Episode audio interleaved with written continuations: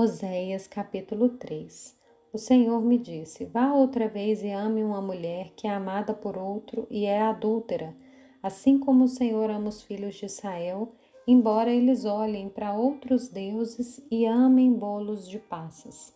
Assim comprei-a por 15 peças de prata e 150 quilos de cevada. Eu disse a ela: Você vai ficar comigo por um tempo, por muito tempo você não deve se prostituir e nem se entregar a outro homem. E eu farei o mesmo em relação a você, porque os filhos de Israel ficarão por muito tempo sem rei, sem príncipe, sem sacrifício, sem coluna, sem estola sacerdotal ou ídolos no lar. Depois os filhos de Israel voltarão e buscarão o Senhor seu Deus e Davi seu rei, e nos últimos dias tremendos se aproximarão do Senhor e da sua bondade.